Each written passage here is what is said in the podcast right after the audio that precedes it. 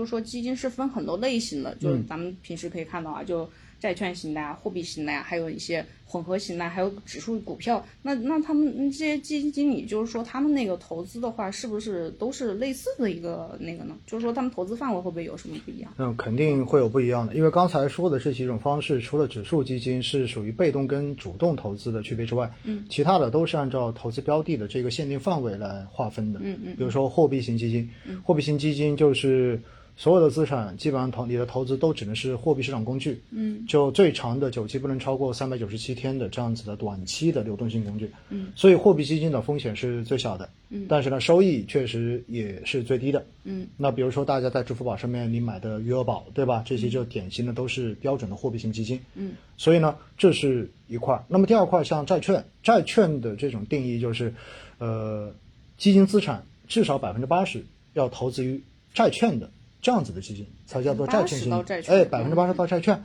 所以就是绝大多数都是投资债券市场的。嗯，那么这样子的基金呢，就是属于债券型基金。嗯，但是呢，债券型基金如果要再细分啊，它又能再分，因为它还剩百分之二十嘛。嗯，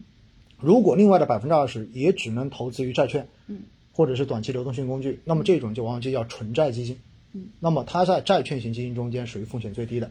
那么如果这百分之二十可以用来买股票，嗯那么往往这种就叫二级债基，也就意味着它是有百分之二十可以投资于二级市场的股票的。嗯，那么它的风险相对而言就会比普通的纯债基金的风险要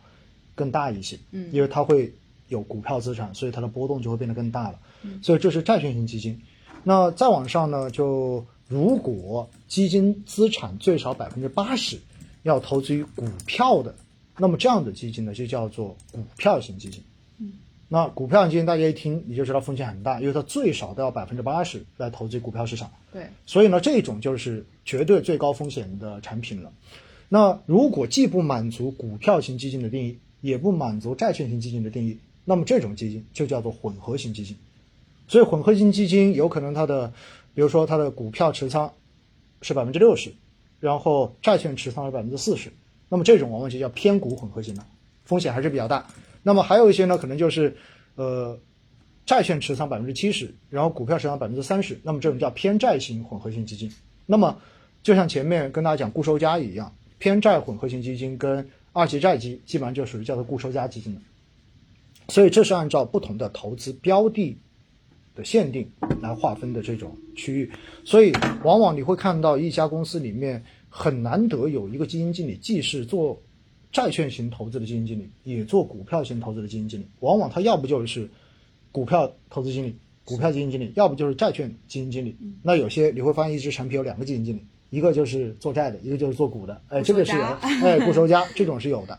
因为股市跟债市啊本身它的这种研究的方法是不一样的，对，所以你要两个都很精通，其实真的很难的。嗯，就术业有专攻啊。对，然后另外呢，刚才明明讲到的指数型基金，指数型基金其实我们平时一般提的更多的还是股票指数基金，嗯，因为实际上债券也有指数基金，对，债指。哎，对，但债指呢，一般来讲就不是很推荐普通的投资人，就个人投资者去进行投资。为什么呢？因为我们知道指数基金本身就是一篮子股票，而且它的这个分布有可能会非常的广，对吧？你像中证五百指数，它有五百只样本股，所以呢，呃，相对而言，它是获取市场的一个平均收益，而本身债券市场风险收益就已经是比较低的了，你再把它平均一下，其实就更低。所以在这种情况之下呢，一般债指哈，就是债券指数基金，往往是机构投资者比较喜欢去配置的，因为它需要的是长期稳定，你少就少一点。而平时我们作为个人投资者，一般投资的指数基金都会是股票指数基金，而股票指数基金跟普通的股票型基金差别是什么呢？指数基金是被动投资，因为它的投资目标就是为了要跟紧目标指数，嗯跟它同涨同跌。而主动管理的股票型基金，它追求的是阿尔法收益，也就意味着它要获取超越指数的收益，它追求的是超额收益。所以这两者的评价是不一样的。那在平时的话，在网络上面经常会看到很好玩的事情是什么呢？当市场出现调整的时候，嗯，指数基金论坛下面有很多人在骂基金经理，嗯，说哇这个基金经理太烂了，你看太烂就跌成这样子了。我告诉大家，指数基金里真的不要骂基金经理，嗯，因为指数基金跌一定是指数在跌，所以基金经理跟指数基金的表现其实没有什么太大的直接关系的，大家一定记得一点哈。那回过头来，主动的股票型基金、主动管理型基金，那么基金经理的这一个呃表现，就是基金净值的涨跌跟基金经理的主动操作关系是比较大的。那么这个时候你觉得不爽，你说基金经理怎么回事儿？哎，我觉得还多少能够理解一点。但指数基金，你去说基金经理很烂，这一点真的是说不过去的。对，这是个基础的知识哈。嗯。那当然，在主动管理的这些产品中间又分什么呢？就像之前跟大家讲的，分行业主题基金跟宽赛道基金，也就是没有限定行业的。那之前我也特别跟大家强调过，我说普通投资者啊，你就不要去赌行业主题基金，嗯，因为行业主题基金它受什么呢？它受整个行业的这一个系统性风险影响比较大。比如说这个行业在这段时间就是很好，对，那么你会发现，只要是这个行业的主题基金，嗯，都表现很好，嗯。但是如果这个行业本身这段时间都在调整，你会发现，哪怕它做的再好，